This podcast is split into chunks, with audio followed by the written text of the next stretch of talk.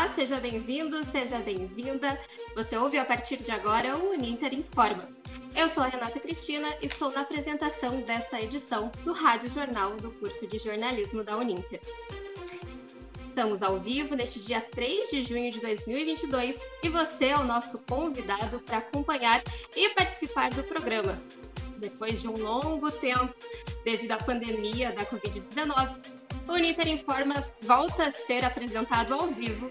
Então eu conto com você, ouvinte, para estar participando aqui com a gente por meio das redes sociais, que a gente vai estar registrando a sua participação ao longo do programa. Agora, vamos aos destaques do programa de hoje. Inicia hoje uma série de reportagens que nos leva ao mundo dos vinhos, ruas gastronômicas e cervejas na região de Curitiba. Entenda o que é o PEX e qual a importância deste sistema que ajuda pessoas com autismo a se comunicarem. Suor intenso nas mãos, nas axilas e nos pés podem ser sintomas da hiperidrose. Saiba mais sobre a doença. O Festival Olhar de Cinema retornou ao modelo principal e acontece até o dia 9 aqui em Curitiba, confira como está sendo a retomada e a sua importância para o cinema brasileiro.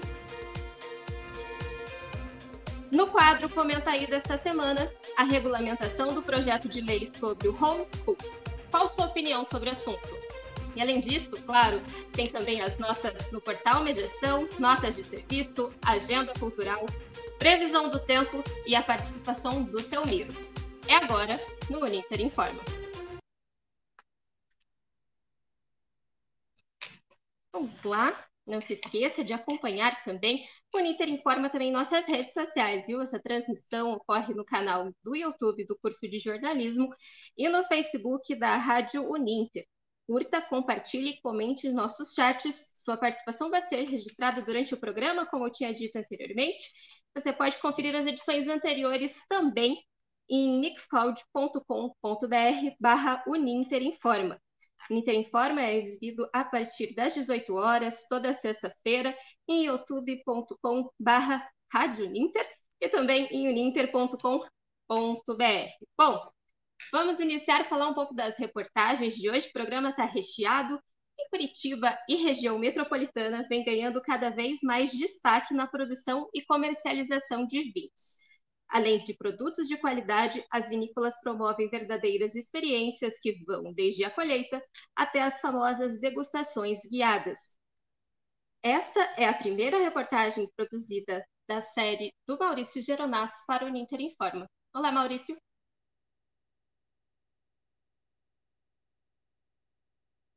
Hoje, uma série de reportagens que os levará ao mundo da gastronomia, vinhos, cervejas e ruas gastronômicas. A cidade de Curitiba sempre foi reconhecida por ser a capital ecológica do Brasil. Parques, praças, estações tubo e construções diferenciadas ganham mais sabor com uma gastronomia que vem ganhando destaque. É o que ocorre no caso da culinária, das cervejarias artesanais e até mesmo vinícolas, que hoje se instalam na região. Mas o consultor de vinhos Jorge Ferlin nos conta que nem sempre foi assim a região de Curitiba ela sempre foi foi colocada como uma região que não não serviria para produzir vinho. Mas não é não é a verdade. Isso é coisa muito antigamente que o pessoal não tinha conhecimento do tipo de uva que poderia ser usado na região. E apesar de produzir apenas 1% do vinho brasileiro, o Paraná está ganhando ano após ano o reconhecimento de anófilos.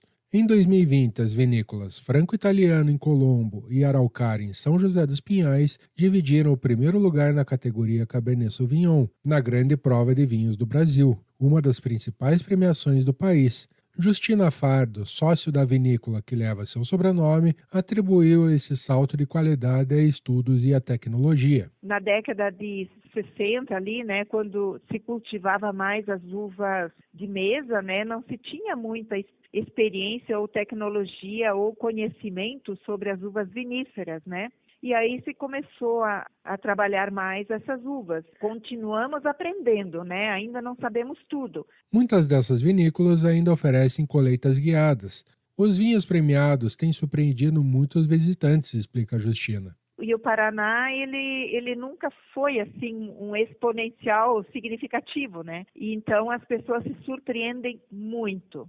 As vendas no mercado interno cresceram 2% entre outubro de 2020 e setembro de 2021, na comparação com o mesmo período de 2019 e 2020. Foram 492 milhões de litros comercializados, segundo os dados da Ideal Consulting, empresa de auditoria de importação e inteligência do mercado. Jorge destaca a importância das pessoas adquirirem o hábito de um bom vinho. Isso é importante, sabe? Está sendo tomado bem mais vinho melhor do que antigamente. Isso faz com que as pessoas, aos poucos, vão adquirindo essa cultura de tomar vinho. A nossa viagem gastronômica não termina aqui. Você sabe o que é um polo gastronômico? Sabia que Curitiba tem uma lei que permite a criação desses polos? No próximo Uninter Informa, vamos entender como tudo isso ajuda e incentiva o empreendedorismo na cidade. Maurício Geronasso, para o Ninter Sexta-feira, quero agradecer o Maurício pela reportagem, mas sexta-feira, 6 e 11 da noite, falar de vinho, a gente já fica de olho no relógio, né, minha gente? Bom, seguindo aqui, você confere agora as novidades do portal Mediação com o repórter Paulo Pessoa. Boa noite, barra, boa tarde. Paulo, tudo bem? O que, que a gente encontra no portal esta semana? Ah, boa noite, Renata. Boa noite a todos que estão nos acompanhando. Início de noite, né? E vamos então ao que foi destaque essa semana na agência Mediação. É, a estudante de jornalismo Natália Schultz Jukowski produziu uma reportagem para a coluna Foca no Jornalismo do Jornal Plural. O tema foi a democratização do teatro. A reportagem abordou através de uma série fotográfica que você encontra acessando o link no site da agência Mediação. Outro destaque no portal foi a edição do programa Memórias de Intercambista, exibido na última terça-feira, dia 31 de maio. A live contou com a minha apresentação e a participação da estudante de Relações Internacionais, Paulo Mariani, que é intercambista na Universidade San Inácio de Loyola, no Peru. Ela compartilhou a experiência do intercâmbio virtual e vale muito a pena conferir. Um outro destaque é a relação dos trabalhos indicados para as finais do Congresso Regional a Interconsul. São nove trabalhos da Uninter e você pode conferir a lista de todos os trabalhos relacionados, além de alunos e orientadores, no site da agência Mediação. Basta acessar o endereço online www.mediacaluninter.com.br, repetindo www.mediacaluninter.com.br. E essas foram os destaques da semana do portal Mediação. Renata, vou voltar com você. Obrigada, Paulo. Bom, você conferiu aí as notas novidades né, do portal Mediação. E lembrando que você está ouvindo o Uninter Informa, o rádio jornal laboratório do curso de jornalismo da Uninter. Tá gostando do conteúdo? Fala aqui pra gente, deixa aqui embaixo o seu comentário que a gente vai estar tá olhando, deixa o like, compartilha aí com os amigos. E lembrando que você está assistindo ao vivo através do Facebook, em facebook.com.br e youtube.com.br Bom, Seguindo aqui, agora assunto é o PEX, um sistema de comunicação realizado por troca de figuras que consiste em uma linguagem alternativa, ajudando assim pessoas com autismo a se comunicarem. Confira na reportagem de Camila Santos.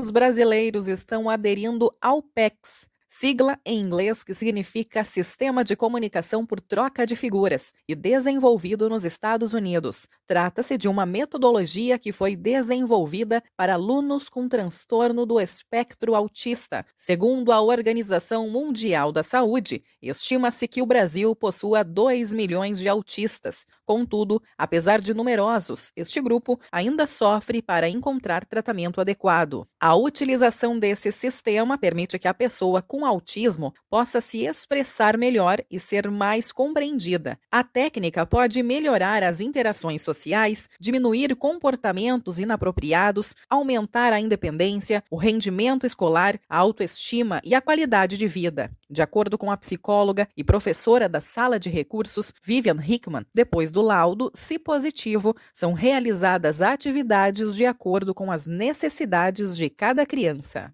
Na escola, forma de trabalhar, né, passa bastante por um, estudo, uma observação bem específica de cada aluno, né, porque cada um tem as suas características. Então, para te conseguir estabelecer algum vínculo ou conseguir ir iniciando o processo ali das aprendizagens, se busca entender ou conhecer quais são os interesses da criança, o que ela gosta. A partir desse interesse dela maior, tu vai conseguindo interagir para então fazer as interferências necessárias ou começar a construção do conhecimento, seja de alfabetização ou né, todas as outras questões que envolvem a escola. O trabalho envolve vários profissionais, como fonoaudiólogo, psicólogo, entre outros. Em alguns casos, é incluída outra atividade, como a ecoterapia, que é um tipo de terapia com cavalos que serve para estimular o desenvolvimento da mente e do corpo. A Associação Pro Autismo Esperança Azul, grupo criado por mães de autistas, busca apoio de órgãos públicos. O objetivo é conseguir tratamentos, medicações, consultas com valores mais acessíveis. A presidente da entidade, Ramone Moore, fala da importância do uso das figuras como meio de comunicação.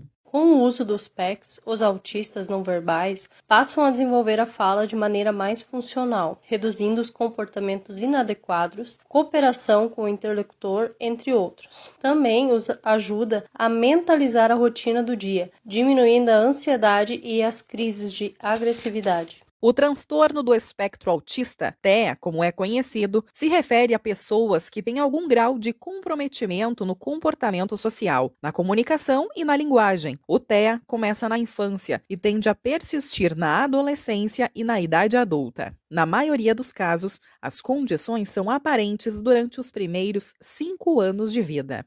Camila Sen, para o Ninter Informa. Bom, agora é hora de opinião aqui no Ninter Informa. A polêmica dessa semana é o uso de verbas municipais para shows milionários ao redor do Brasil, como a gente veio acompanhando.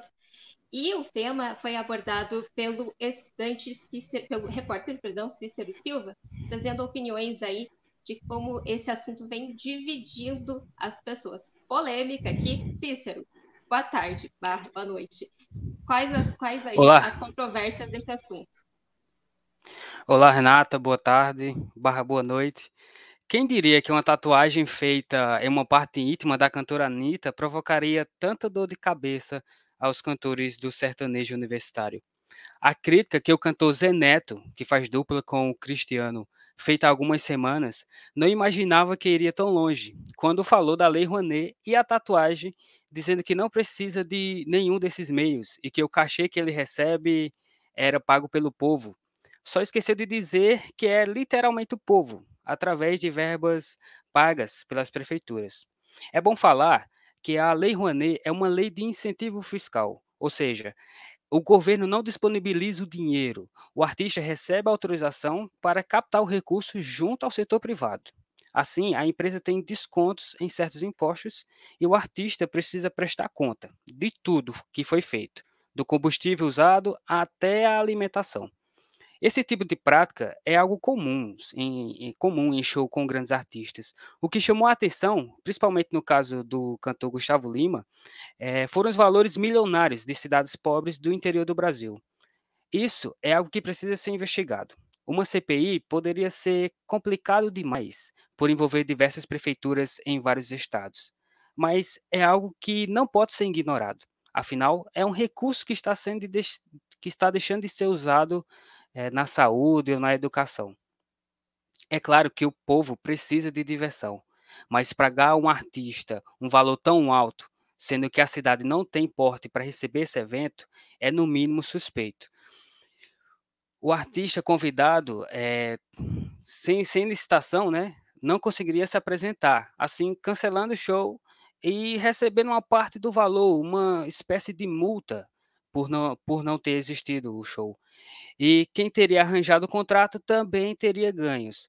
O lamentável é para o setor cultural, já tão criticado pelo atual governo. A cultura é muito necessária. Os recursos só precisam ser bem empregados e principalmente fiscalizados como já foi, como já vem feito com a Lei Rouanet, por exemplo. É, vamos ter que aguardar para saber o que vai acontecer, Renata.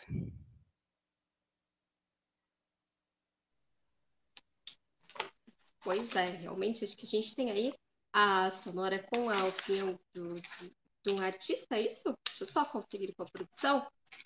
Porque assim, mínimo curioso, né, Cícero?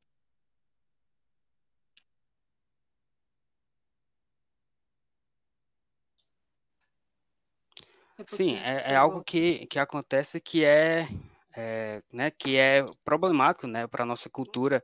Um país que já vem é, sendo tão, tão defasado né, no momento que a gente vive, e, e ainda acontecer esses casos, né? E o interessante é que o Zé Neto ele critica a lei Rouanet, mas ao mesmo tempo ele recebe algo que não é, né, que é diferente, que não é tão fiscalizado, né?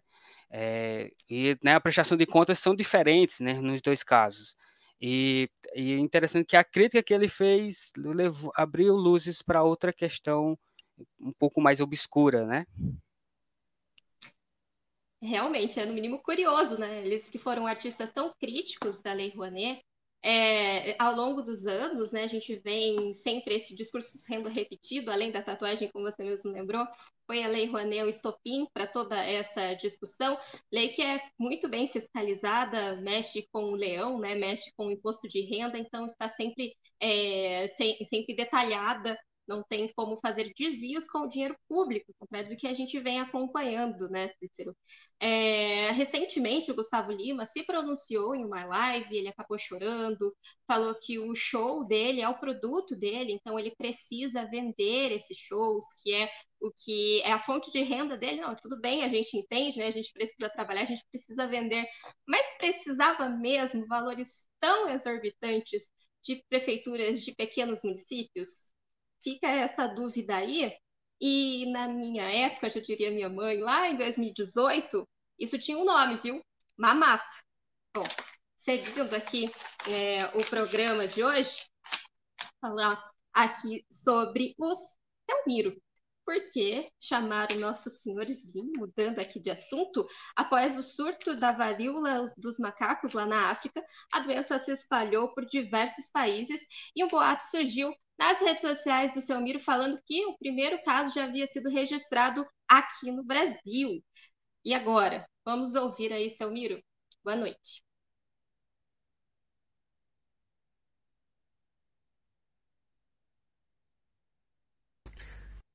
Pessoal do Uninter Informa, como é que vocês estão? Tudo certo por aí? Gente, olha só. A gente não tem um minuto de paz, né? Como é que pode? Rapaz do céu. Porque é o seguinte, passou a semana, deu toda aquela chuvarada, aquela, aquele ciclone no Brasil, aquela frente fria que chegou arrasando com tudo. E agora nós estamos aqui porque o que eu recebi essa semana, rapaz, é de deixar os cabelos em pé. Eu já estou intrigado, porque é o seguinte, gente. Não sei se vocês viram aquela tal da varíola dos macacos. Gente, aquilo é um absurdo. É, olha, gente, aquilo é um problema sério de saúde. E o que eu fiquei sabendo, que eu recebi no grupo da terceira idade, é que já foi confirmado o primeiro caso aqui no Brasil. E pior ainda, que era uma transmissão comunitária, ou seja, estamos transmitindo entre nós mesmos. Deus o livre, gente, a gente não tem um minuto de paz. Porque se for verdade isso aí, agora que. E outra, quando a gente achava que estava passando um pouco dessa tal pandemia, agora, mas assim, ó, virou tudo. Mas virou tudo. Como diria o meu pai, virou um cerceiro. Não, a gente já não, não, não, não vai conseguir nem sair de casa de novo. Eu até estava conseguindo né, frequentar um bailãozinho ali, outro aqui, mas agora já parei de novo. Os casos da Covid aumentaram e agora vem mais essa. Rapaz do céu. Eu aguardo a confirmação de vocês, porque se for isso. Gente, eu já nem sei mais o que fazer. Eu tô ficando muito desgostoso da minha vida. Tá certo, gente? Um abraço pra Bom, seu Miro, a notícia citada no áudio é uma fake news, viu? De acordo com o Ministério da Saúde, não há nenhum caso confirmado até o momento, apenas casos suspeitos. Portanto, seu Miro, pode ficar tranquilo, qualquer novidade, atualização, a gente traz aqui para você no Uninter Informa. Seguindo aqui, provavelmente você conhece alguém que sua em excesso. E você sabia que, em muitos casos, este suor é decorrente de uma doença? A reportagem de Alana Della Poça conta mais sobre isso na primeira da série Hipedri... Hipedriose. Hipe... Perdão, vamos de novo. Hiperiose suando em bicas. Alana?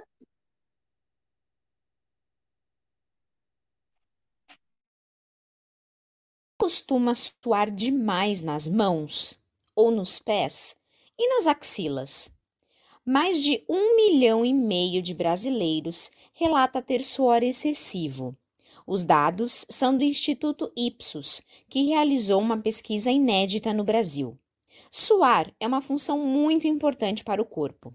O suor regula a temperatura corporal e refrigera os músculos. Dentre as áreas do corpo que suam com mais facilidade estão a axila, o famoso sovaco, mãos, pés e o couro cabeludo. Mas quando o suor ocorre em excesso, fora do comum, mesmo quando a pessoa não está fazendo exercícios ou com calor, aí é o que se chama de hiperidrose. A doença afeta de 1 a 5% da população mundial, de acordo com o site do Hospital Albert Einstein. Por meio de nota, o cirurgião torácico do mesmo Hospital Albert Einstein, Eduardo Wereb, esclarece que existem dois tipos de hiperidrose a secundária, que ocorre devido a alguns fatores, como infecções ou tumores, menos comum, e a primária, que decorre de uma alteração genética e é percebida desde a infância e não ocorre durante o sono. O gatilho desse suor excessivo ocorre frente ao medo ou da forte emoção, e é uma resposta exagerada do sistema nervoso. Independentemente do caso, a vida social dos portadores dessa doença acaba sendo afetada negativamente. A dermatologista Ana Cristina Oposki explica de que maneira isso ocorre. A qualidade de vida dos portadores é bastante afetada, pois este suor excessivo não se relaciona a nenhuma atividade, ou seja, ele não pode ser controlado e acaba limitando as atividades do dia a dia, como por exemplo manipular papéis, no caso da hiperidrose da região das mãos, utilizar roupas mais justas e etc.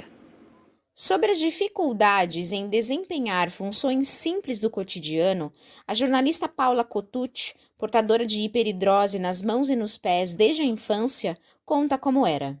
A minha mãe conta assim que desde que eu aprendi a andar, eu tinha dificuldade para botar o pé no chão, porque escorregava. Até hoje eu só consigo usar tênis com meia, por exemplo. É muito diferente a minha vivência de algumas pessoas assim com coisas pequenas, como por exemplo, usar uma tesoura. Como é que a gente consegue usar uma tesoura no momento que a mão está suando muito? Não tem como. Usar uma borracha para pagar algum trabalhinho de escola, por exemplo. Coisas assim, sabe? As opções de tratamento cresceram consideravelmente nos últimos anos. Dentre as mais populares estão as técnicas dermatológicas, a cirúrgica e até mesmo a psicológica. Na próxima reportagem, você confere mais sobre cada uma delas. Alana Della Poça, para o Ninter Informa. Seguindo aqui, fazendo a correção, hiperidrose. Hiperidrose é a doença citada na reportagem. A apresentadora tomou um leve show da palavra, mas agora é corrigido, feita a correção, vamos registrando as participações com a gente, participações de qualidade, viu? Não, nem sabia, não tinha nem roupa para isso. Muito legal o formato ao vivo, pessoal. Parabéns pelo empenho. Acho que veio para ficar o formato live do Ninter Informa, hein? Disse o Guilherme Carvalho, está acompanhando com a gente. Também o professor, é, o professor Otacílio Vaz, professor Tatá, né? Mandando aquele parabéns para a equipe do Ninter Informa, muito sucesso. Obrigada, professores. E como disse o Guilherme aqui no chat, elogio do professor Tatá tem mais peso, hein? Elogios desse têm muito peso. Então, faça como os professores. Muito obrigada pela participação, professores, e faça como eles. Acompanhe com a gente, deixe seu comentário aqui que a gente vai estar registrando durante a transmissão. Bom, agora você confere as notas de serviço, que são aquelas informações de utilidade pública que podem ajudar você, seus familiares ou amigos. Então, fique ligado, quem traz as novidades de hoje é o repórter Ricélio Marcos. Olá, Ricélio. Oi, Renata, vamos lá? As inscrições para o Exame Nacional para Certificação de Competências de Jovens e Adultos, seja 2022, terminam nesse sábado, dia 4 de junho. A avaliação é voltada a jovens e adultos que não concluíram os estudos na idade apropriada para cada etapa de ensino. Segundo o Instituto Nacional de Estudos e Pesquisas Educacionais Anísio Teixeira, o INEP, a participação no ESEJA Nacional 2022 é voluntária e gratuita. Para candidatos do ensino fundamental, a idade mínima é de 15 anos na data da prova, e para o ensino médio, de 18 anos completos. Os interessados em fazer a inscrição devem acessar a página ESEJA 2022 e para mais informações, acessar www.gov.br. A Carteira Nacional de Habilitação, a CNH, passou a ser emitida em um novo formato desde a última quarta-feira, 1 de junho. Segundo as informações da Secretaria Nacional de Trânsito, a Senatran, o documento contará com determinações legais e algumas novidades, como a possibilidade de uso do nome social do condutor. A nova CNH também adotará o amarelo, além do verde tradicional, e novos elementos gráficos para dificultar fraudes. O documento pode ser expedido tanto em formato físico como digital. Estudantes com contrato do Fundo de Financiamento Estudantil, o FIES, firmados até o final de 2017, tem novo prazo para realizar o adiantamento de seus financiamentos no primeiro semestre de 2022. O Fundo Nacional de Desenvolvimento da Educação, FNDE, prorrogou o período de renovação do financiamento estudantil para 30 de junho. Os contratos do FIES devem ser renovados a cada semestre. O pedido de adiantamento é feito inicialmente pela Comissão Permanente de Supervisão e Atendimento a CPSA da instituição de ensino superior. E em seguida, os alunos devem validar as informações inseridas no site www.cisfiesportal.mec.gov.br. É com você, Renato. Obrigada, Ricélio. Seguindo aqui, é, é, vamos para a reportagem, quarta reportagem do programa de hoje. Confira como está, confira como está sendo a 11ª edição do Festival Internacional Olhar de Cinema e sua importância dele para o cinema brasileiro. E para o cinema brasileiro e para o cinema independente também. A reportagem é da repórter Sabrina Fernandes. Sabrina, olá, boa noite. Mais uma vez é a sala de cinema do Festival Internacional Olhar de Cinema. A 11ª edição teve início no dia 1 de junho.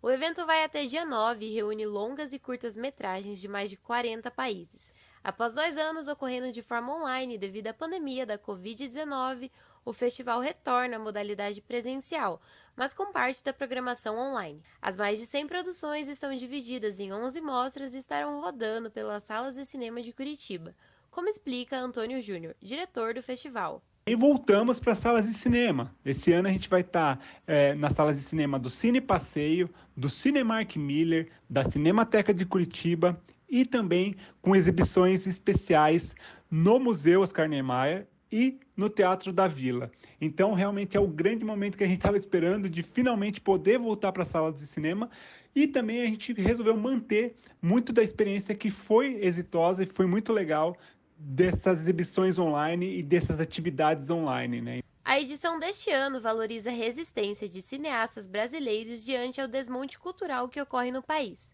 A curadoria optou por produções que mostram conflitos armados, étnicos e sociais ao redor do mundo e a pandemia, como é o caso do curta Falta Pouco, de Wellington Sari. Para o diretor, a importância do evento ao cinema brasileiro é fundamental, já que traz na prática a resistência é muito importante que ele traga essa ideia da resistência e que, de fato, talvez em outros tempos essa ideia de resistência pudesse, pudesse ser só um significante vazio, mas agora a gente, de fato, vive uma resistência. Nós, né, cineastas aqui, estamos resistindo basicamente a um tipo né, de, de governo aí que é totalmente contrário é, que entende as artes, que entende a educação como inimigas. Então é isso, né? o, o, festival propõe esse, essa palavra de ordem e, e consegue trazer para a prática a, possibilidade de nós cineastas resistirmos de alguma forma.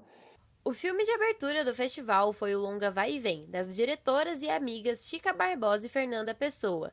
O documentário relata a vida das amigas que moram distantes e no início da pandemia queriam estar próximas e contar das transformações que ocorriam em seus países. Chica afirma que o olhar de cinema é de imensa importância para o cinema independente, pois aposta em filmes que abrem mais possibilidades nas narrativas. Para nós, enfim, a importância desse festival do olhar de cinema brasileiro é, é, muito grande por apostar de filmes de risco, filmes que inventam, enfim, filmes que abrem né, mais possibilidades nas narrativas e que o Olhar de Cinema, enfim, continue sendo esse festival de referência para o cinema brasileiro independente, de autor e de risco.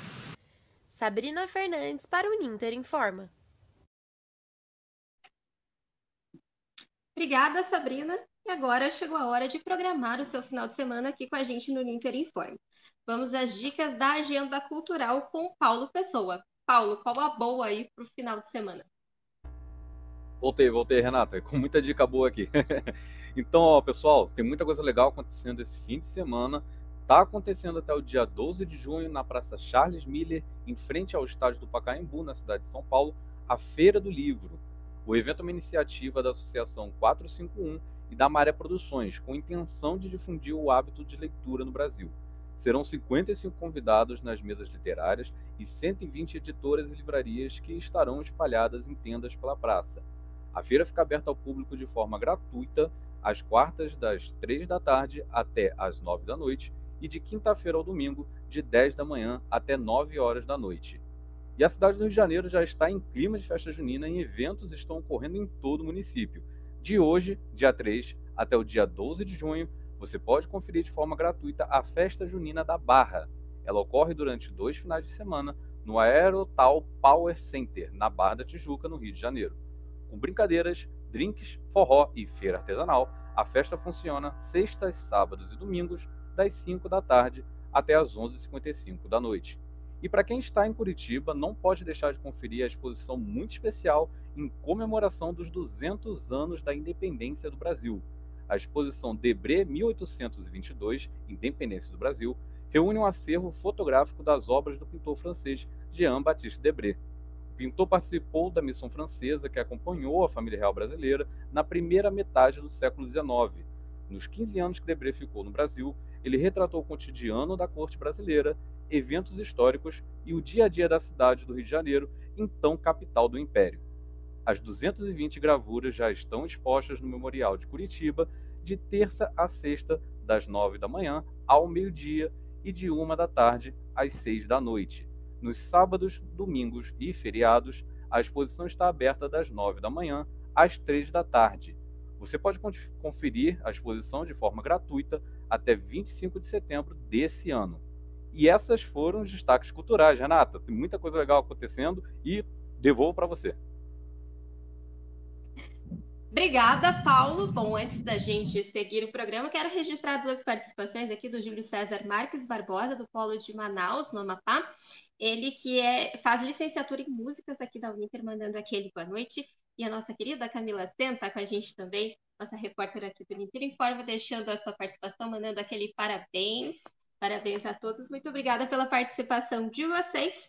O Paulo falou agora sobre uh, a agenda cultural para o final de semana. Em contrapartida, precisamos saber como será o tempo para a gente realizar essa agenda cultural. Então, já, anotei aqui todas as informações e eu passo a bola para o Cláudio Sampaio para ele falar para a gente como é que vai estar a temperatura ao redor do Brasil neste final de semana. Cláudio, boa noite. Boa noite, Renata. Boa noite a todos. Olha, Renata, prepare-se porque tem tempo para tudo quanto é gosto, viu?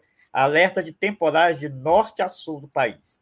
E até o ciclone extratropical. Imagina você, né? que vai provocar temporais no Rio Grande do Sul.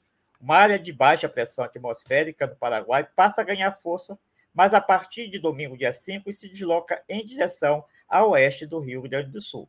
Ela vai provocar uma pressão atmosférica relativamente baixa, o que a gente popularmente conhece como cavado, né? Esse cavado aí provocando uh, uh, baixas nas temperaturas aí no sul do país.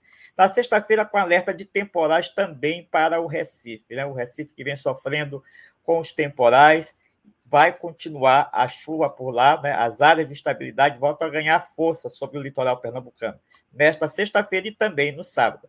Alerta para chuva forte e que acumula volumes elevados em curto período.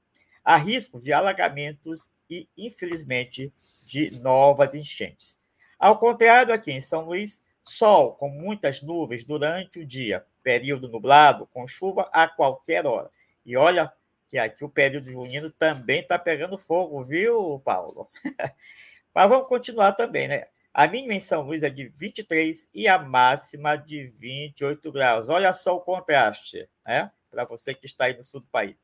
Recife, como já falei, com muitas nuvens durante o dia, período de nublado, com chuva a qualquer hora.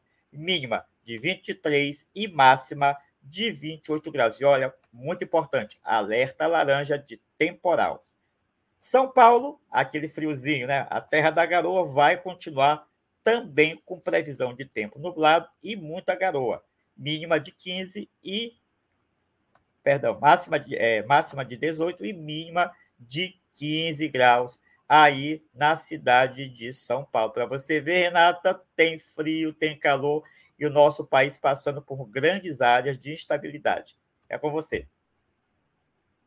Obrigada, Cláudia. A gente escuta, eu estou aqui de Curitiba, estou com várias blusas por aqui, porque está bastante frio. Daí a gente escuta uma previsão de calor, já fica, particularmente, ficou com um pouquinho de inveja, viu? Muito obrigada, Cláudia, pela sua participação. Bom, registrar a última participação da noite aqui de Curitiba também, o Márcio Oliveira, mandando aquele boa noite para a gente na live. Provavelmente está com frio assim, tanto quanto eu. Mas, como o que é bom dura pouco, o Ninter Informa está acabando, né? A gente está chegando ao final desta edição. É, fica por aqui, acompanha né, a gente no Facebook, facebook.com.br jornalismo Ninter e no portal mediação.com.br. Mediacal, eu diria Paulo Pessoa, mediacal.com.br. O Ninter Informa é exibido toda sexta-feira, a partir das 18 horas, pelo canal do YouTube do curso de jornalismo da Uninter e pelo Facebook da Rádio Uninter em uninter.com rádio web. Bom, os programas anteriores você pode conferir em mixcloud.com.br barra Uninter Informa ou pelo Spotify pesquisando Rádio Uninter Informa ficha técnica dessa edição participou com o apoio da Central de Notícias Uninter. Muito obrigada. Eu sou a Renata Cristina e estive na apresentação do programa de hoje. Trabalhos técnicos de Bárbara Carvalho e as reportagens de Camila Sen, Sabrina Fernandes, Alana Della Poça e Maurício Geronasso.